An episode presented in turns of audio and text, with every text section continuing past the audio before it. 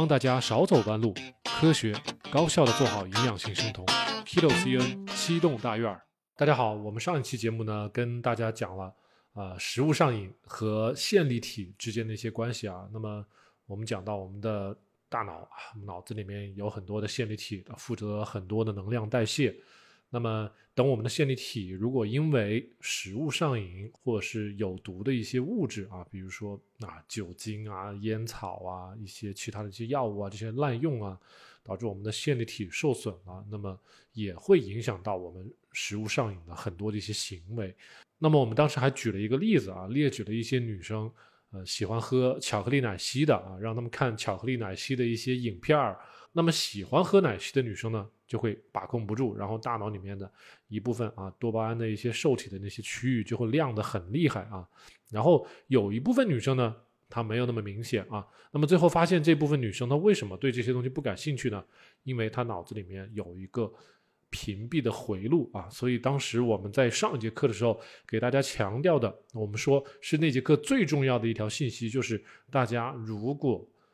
要真正的去戒掉一个瘾的话，一定要在脑海里面啊，在大脑里面形成一个屏蔽的回路，也就是把你要做的事情，或者说把你要戒的一个事情，跟一个不好的东西联系起来。那我们当时给呃小莫老师给大家举了一个例子，举了自己啊当时年轻的时候吃啊山楂片儿的时候的一个不好的一个经历，导致我以后再也不吃山楂片儿了，是这样子的一个过程啊。那么小孟老师前面讲的一些内容呢，如果大家感兴趣，或者说觉得自己还想啊多了解一下，那么可以再回过头去把前面几期节目一起都看了啊。我们这期呢就不花太多的口舌去啊回回顾之前的内容了，我们直接继续往下讲啊。那么我们今天给大家带来的内容呢是讲我们的内分泌的啊。大家一想啊，内分泌那就是啊糖尿病了，那就是胰岛素了，但是。我们人体里的荷尔蒙有各种各样的，对吧？比如说女生啊，性性激素，这也算是内分泌的一种啊。像比如说我们的甲状腺啊，甲状腺激素，这也算是内分泌的一部分。那我们今天讲的还有一些其他的一些荷尔蒙，大家可能没有听说过啊。我们来给大家介绍一下。那么大家可以跟着我的鼠标啊。那么我们这期啊，dysregulation of endocrine factors。讲的是我们的成瘾和我们的内分泌的一些因素的可能失常有千丝万缕的联系啊。那么我们首先要提的第一个因素是什么呢？The neuropeptide and hormone 啊，大家看 hormone 荷尔蒙，同时还是一个神经多肽啊。那么叫什么呢？叫 oxytocin 啊，oxytocin 叫催产素。催产素，大家一想，哎呀，这个催产素不是女生呃生孩子时候分泌的吗？哎，但是我们正常人，其实我们男生脑子里面也有啊。我们中文是翻译成催产，好让我们理解的好像只有在生孩子的时候才会有这个激素，但实际上我们脑子里面啊，无时无刻或者说很多时候都在分泌这个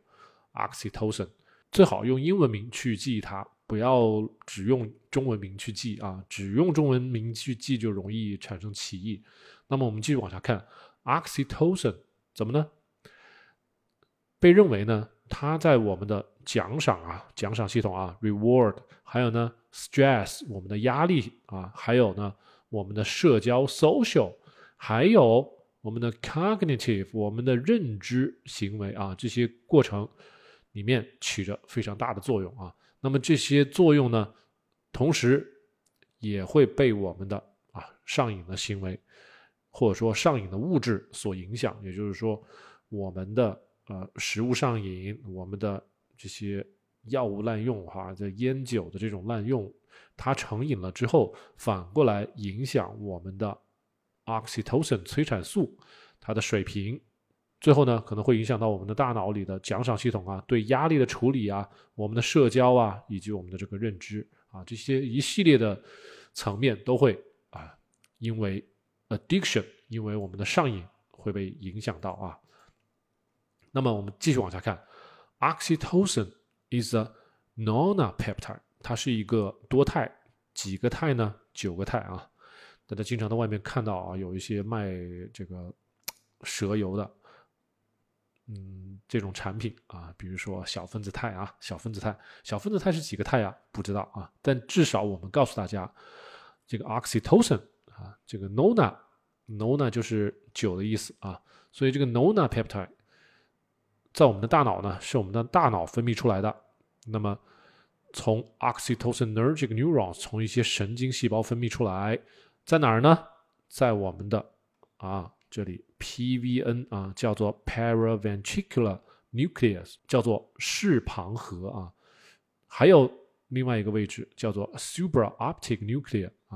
Superoptic nucleus 叫做 SON，叫视上核。具体位置在哪里呢？大家看，这是我们人的一个大脑啊，这个人的一个大脑，然后这个小方块的这个位置就在中间啊，很接近我们的脑子最深处的一个位置，这个黑黑的地方，然后大家放大可以看到。这个地方是我们的 hypothalamus，hypothalamus 是下丘脑啊，下丘脑。然后下面这个圆圆的是什么？脑垂体啊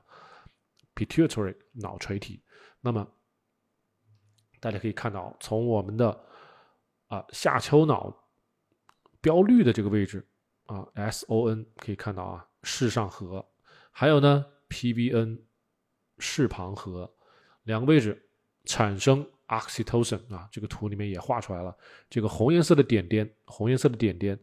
就是我们内源性的 oxytocin 催产素啊。所以从这两个位置，一个绿色，一个蓝色，这两个位置呢，会分泌出来催产素 oxytocin。然后呢，oxytocin 顺着咱们这个神经束啊，神经束哇下来，下来，下来，一直到我们的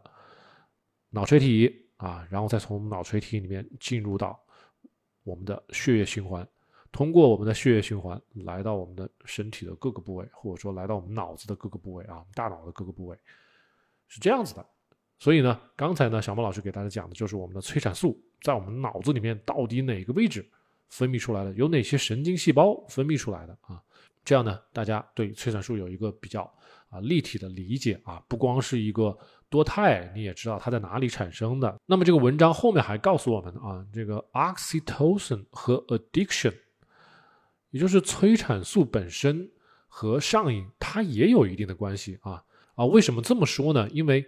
大家可能看过一些比较多的一些新闻啊，这个词儿 oxytocin 催产素和另外一个单词叫 oxycontin 非常非常的像啊。如果大家知道 oxytocin 是我们人体自己内在产生的一种激素啊，催产素，那么 oxycontin 呢是人工合成的一种啊药物。那么这个药物呢，跟我们的 oxytocin 它的分子结构非常的相似，分子结构相似呢，那么它会产生类似的这种神经方面的一些作用。所以 oxycontin 在美国其实被拿来。啊，当做这种怎么说呢？镇静剂啊，镇痛剂啊，至少是能够让你觉得很舒缓的一种啊一种药物，就神经类的一些药物。所以，在美国，从九十年代到现在二零二几年代吧，美国出现了很大的一波叫做 opioid crisis，也就是他们那帮人啊，吃这个 oxycontin 以及其他的一些类似的药物。上瘾不得了，然后甚至很多人因为吃这种药物会啊失去生命。所以咱们这里说的催产素 oxytocin 和上瘾之间的关系，从这个人工合成的药物之间，我们可以看到蛛丝马迹啊。也就是说，这种激素或者说人工合成这种类似的激素，真的是能够上瘾的，是能够让人药物上瘾，而且真的是会造成死亡的啊。大家可以看到下面，这是美国疾病控制中心啊统计的一个数据图啊，CDC 美国 CDC 是美国的一个啊，就跟我们中国的是一样的 Disease Control 啊，Centers for Disease Control。那么这个图里面给大家看到了三波，他说：“哎呀，第一波的时候药物上瘾是在什么时候呢？是在一九九九年的时候，这个时候有一些啊 prescription opioid，这个时候就是。”处方开的一些啊神经类的这种鸦片啊，或者说镇静剂之类的药啊，那个时候有一波人上瘾，死亡率呢还比较低，每十万个人里面只有啊两到四个人会死亡很少了，对吧？那么第二波发生在二零一零年，那么这个时候呢，可能就是毒品啊，更多的是海洛因。这个时候呢，会超过四个人啊，十万个人里面会超过四个人。还有了第三波的时候，从二零一三年到现在啊，一直到现在，这个上升的很厉害。你看，上升的很厉害，怎么会有这么多呢？大概就是药是直接放在药房里卖了，大家可以直接容易获取了。那么这写的是 rise in synthetic opioid，synthetic 就是人工合成的。咱们前面说的这个 oxycontin 就是人工合成的一种药物啊。那么第三波啊，synthetic opioid overdose 吃多了，造成多多少人死亡呢？这每十万个人里面就超过二十来个人了啊，这二十四到二十六个人。每十万个人里面会死这么多人啊，特别是刚才我们说的啊，一些鸦片类的一些人工合成的药物啊，还有包括一些其他的啊，芬尼泰呀，一些镇静剂啊，主要是一些镇静剂、止痛药之类的一些东西，会造成人上瘾。那么这个这句话说的其实是非常含糊的，小木老师给大家展开了，大家顺带呢就是。跟小莫老师一起了解一下、学习一下就可以了啊。总之呢，大家只要知道这个 oxytocin 催产素，如果是我们大脑神经内源自己产生的，那还 OK，对吧？如果是因为你在外面买了药物去吃，这个量没控制好，那么它确实很容易跟 addiction 跟上瘾之间会扯上关系啊，也会造成啊这种不幸的事情发生啊，就这样。同时呢，我们还可以发现啊，如果往鼻子里边啊，intranasal administration，往鼻子里面喷一些 oxytocin 催产素，会有什么样的效果呢？大家可以看到啊，会 boost trust，会增强人与人之间的信任啊。同时呢，还可以让你变得更加的慷慨啊，大方，花钱啊，乐意花钱，或者说乐意嗯给予对方一些什么东西啊。总之，人会变得特别的慷慨和大方。第三呢是 social recognition 啊，是社交层面上的互信互认，而且啊没有任何的副作用啊，without adverse effects，多好啊！这个是催产素的好处啊。所以为什么我们有时候会看到一些上了年纪的人会不喜欢刷手机，会喜欢线下啊，在一块聊天啊，在一块干嘛呀？人与人之间交流，特别是农村啊，大家都喜欢邻里邻外的串门儿。啊，因为串门聊天、邻里邻外的交流，脑子里面会产生催产素，特别是特别亲近的人在一起啊，脑子里面产生催产素，那么我们人与人之间的信任感啊、慷慨大方啊、社交属性啊，都可以增加。这就可以说明啊，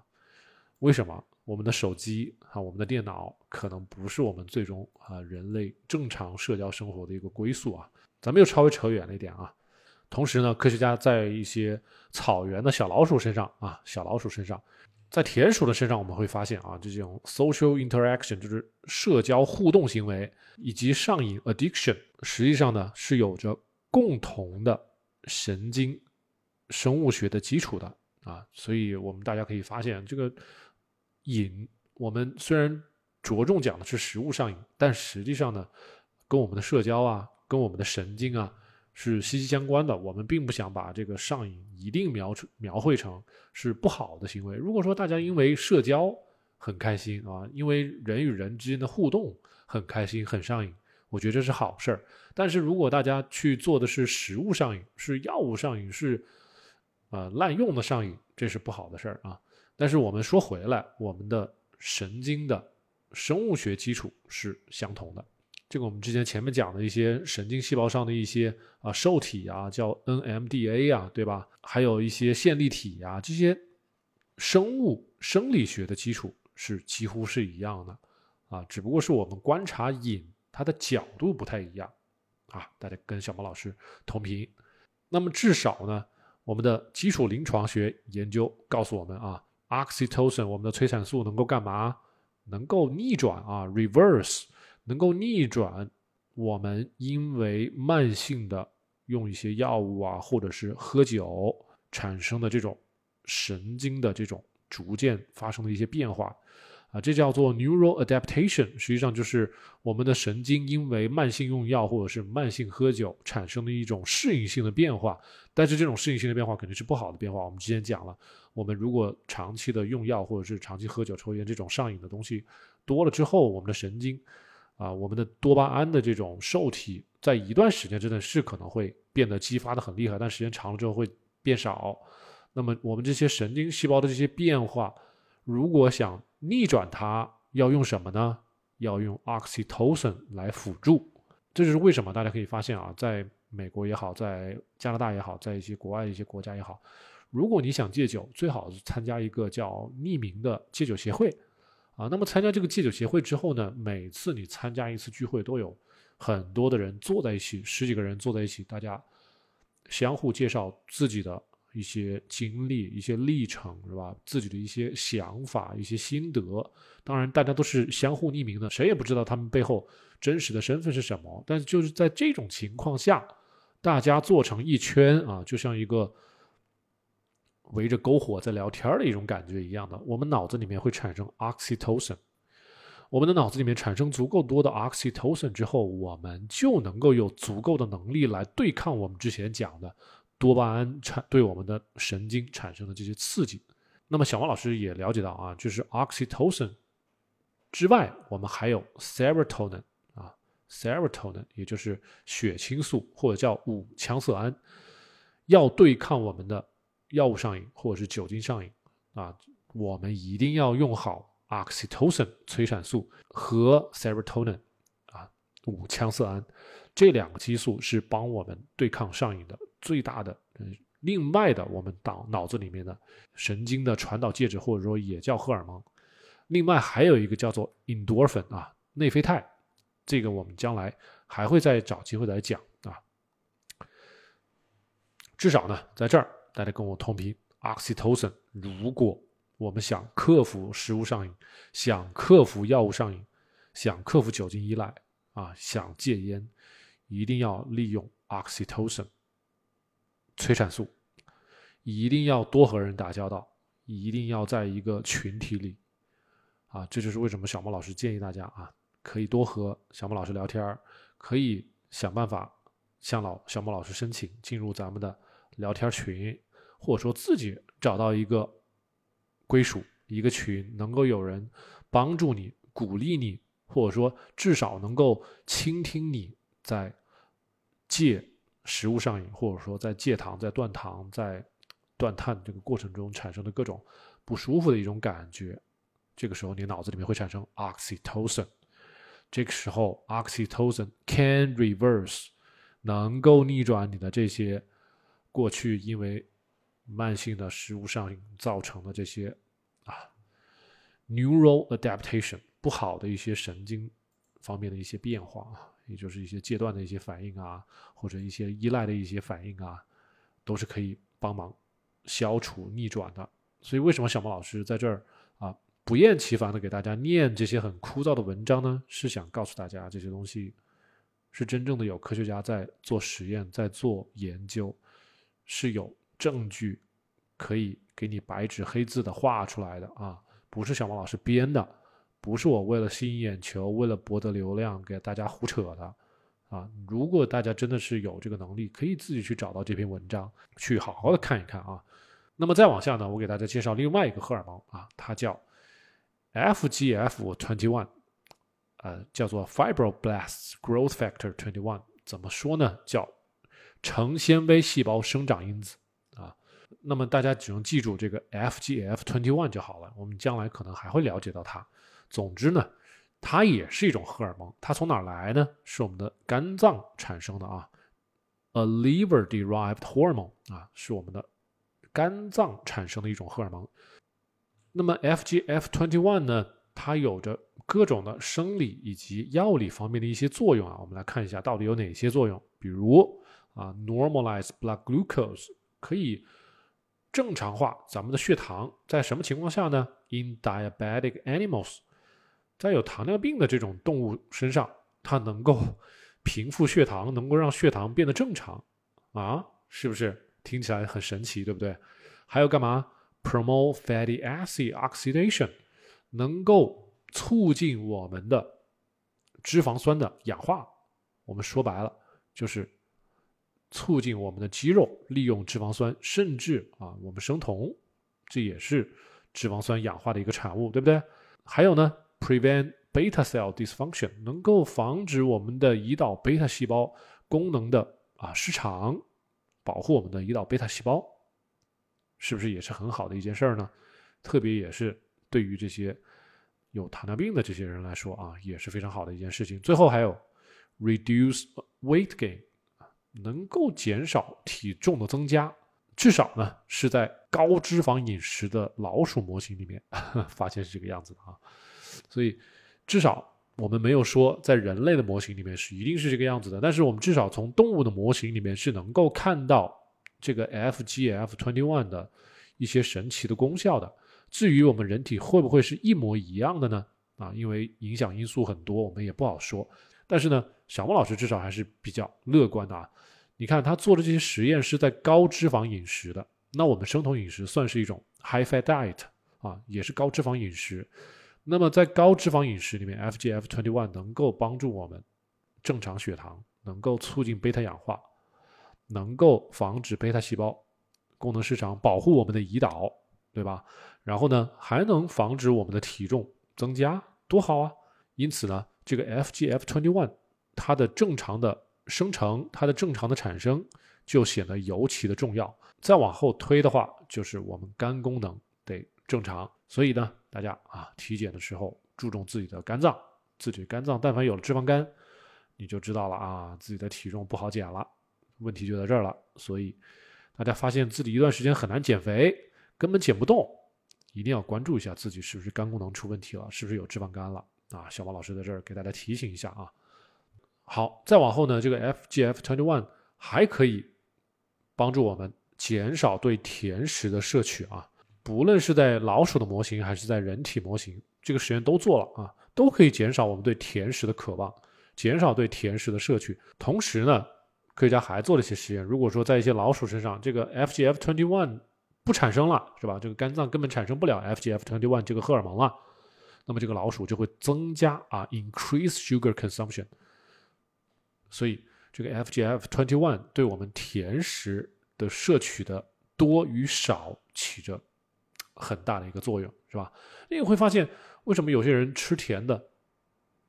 他就能一直吃下去，而且他不觉得齁呢？你要看看这个人是不是肝功能出问题了，还是回到我们刚才说的这个问题啊？所以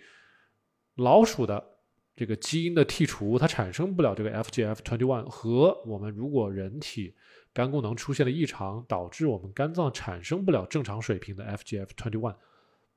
效果是一样的啊。那么反过来，如果我们身体能够产生足够多的 FGF twenty one 啊，甚至说过量产生，会怎样呢？它能够告诉我们的大脑啊，能够让我们大脑接收到信号，同时能够 regulate。Food intake 能够控制我们食物的摄入啊，不会过量的摄入食物啊。大家可以去观察一下婴儿，一两岁的小孩，你给他吃东西，他吃饱了他就停了，所以他的这个信号是正常的时候，他是能够控制住这个食物摄取的多与少的，不至于啊超量的摄入食物，不至于像是一个啊食物上瘾的人在那儿胡吃海喝一样啊。所以，他大脑的这个信号的接收是正常的，他对我们食物摄取的控制也是正常的，同时还可以干嘛呢？Energy expenditure 啊，控制我们能量的消耗，热呀、冷啊，平常啊去了冷的地方，身体会主动的发热啊，是吧？是这样子。还有呢，fertility 能够影响到我们的生育以及啊受孕，这对女生来说非常的重要啊。所以特别说一部分女生，我们说为什么说 PCOS 啊啊多囊卵巢啊，你往后推就是脂肪肝，脂肪肝，哎，是不是又影响到我们这个 FGF twenty one 了？FGF twenty one 影响到我们的 fertility 啊，影响到我们的受孕和怀孕呢？哎，这就联系起来了。所以回到一切还是肝脏啊，还有什么很神奇的？Prevent age-related increases in weight gain。能够防止年龄因素导致的体重增长以及胰岛素抵抗啊，and insulin resistance 啊，这个胰岛素抵抗呢，大家在网上看到的很多。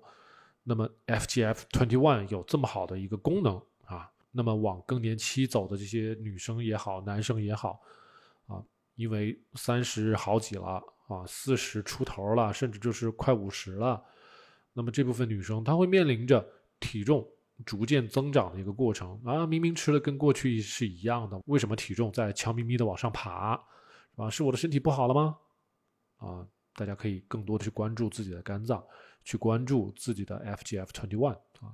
反过来，我们生酮能够逆转脂肪肝，能够改善肝功能啊，能够让 FGF twenty one 回到一个正正常的水平，继而呢，能够帮助我们控制食物的摄入，能够帮助我们啊平衡好能量的消耗，能够让我们更容易的受孕和生育，而且还能防止我们体重的增长，能够改善我们的胰岛素抵抗。何乐而不为呢？对吧？这是我们生酮能做的事情。这个 FGF twenty one 的这个基因，在国外呢，现在已经在做一些实验啊。有人想把它作为一种干预糖尿病的一种基因疗法啊，gene therapy 啊，这个地方这个具体怎么操作的，我是不了解了。到这个至少是有人认为这是很有潜力的啊，potential therapy for obesity and type two diabetes。啊，肥胖以及糖尿病二型的一种啊干预措施，有人在研究这方面啊。那么最近呢，FGF twenty one 也被报道能够控制住啊酒精的摄取，也就是说啊，你酒精上瘾或者是怎么样的，我给你来一针这个，或者说让你的血液里的水平 FGF twenty one 变得很高，那么能够控制住你去不喝酒啊，至少是在老鼠的一个 模型里面啊。In mice 啊，同时在我们这个人体实验上也能发现一些情况，就是有些人如果你让他突然之间喝酒，acute alcohol consumption 啊，突然间喝很多酒，或者呢持续性的喝很多酒，都能发现同样一个情况，什么情况？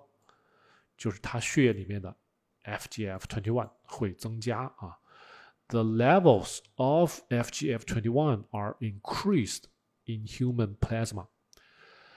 你在大量喝酒之后，你的血液里面的这个 FGF twenty one 会增加啊，这是大家记住，这是肝脏产生的一种荷尔蒙，是吧？肝脏遇到这么大量的酒精之后，它就会释放出这个信号，告诉你不要再喝那么多酒了。大家知道，酒精是有毒的，对吧？酒精代谢的产物的乙醛是有毒的，我们身体是不可能一直持续的去消耗、去解毒这个酒精的。我们人体为了自保，我们的肝脏会产生这种荷尔蒙，告诉你的大脑，你够了啊，这个酒不能无限制的喝下去，保命更重要。所以呢，相当于这个 FGF twenty one 告诉咱们啊，不要喝酒了，叫做 inhibit alcohol consumption 啊。虽然之前是在老鼠身体上做了一些实验，但是在我们人体也是非常类似的。那么我们总结来说呢，taken together 这个文章告诉我们呢，FGF twenty one。是我们肝脏产生的一种内分泌荷尔蒙，它同时呢还是一个屏蔽因子。这种屏蔽因子呢，能够减少我们对酒精以及糖的摄入。啊，这么下面这一段讲的就是这么这么一个道理啊。那么希望大家通过这节课啊，跟小莫老师同频，了解到我们身体有这么多的这种荷尔蒙，不管是 FGF twenty one，还是我们前面讲的。oxytocin 催产素对我们的食物上瘾啊、药物上瘾、酒精、烟草上瘾这些东西产生什么样的积极的影响，还是反面的影响啊？oxytocin 啊，它能够 reverse，能够减低，能够逆转我们的上瘾的行为，对吧？FGF twenty one 也可以啊，inhibit，能够屏蔽掉啊，所以它们两个都是非常好的，帮助我们。戒除食物上瘾、各种其他的东西上瘾的好帮手，我们一定要学会利用它们啊！我们这节课的目的是告诉大家，我们有这样的工具，一定要去用它。催产素以及我们的 FGF twenty one 啊，催产素跟什么有关？跟人与人之间的相互打交道有关系，最好是能面对面的啊，不要是线上的。FGF twenty one 跟什么有关啊？降低我们的脂肪肝，我们的肝功能要正常，我们才会有正常的 FGF twenty one 啊。好，那么这两个工具教给大家了，大家如何去好好的利用它呢？能不能聪明的运用它们呢？好，我们下节课再见。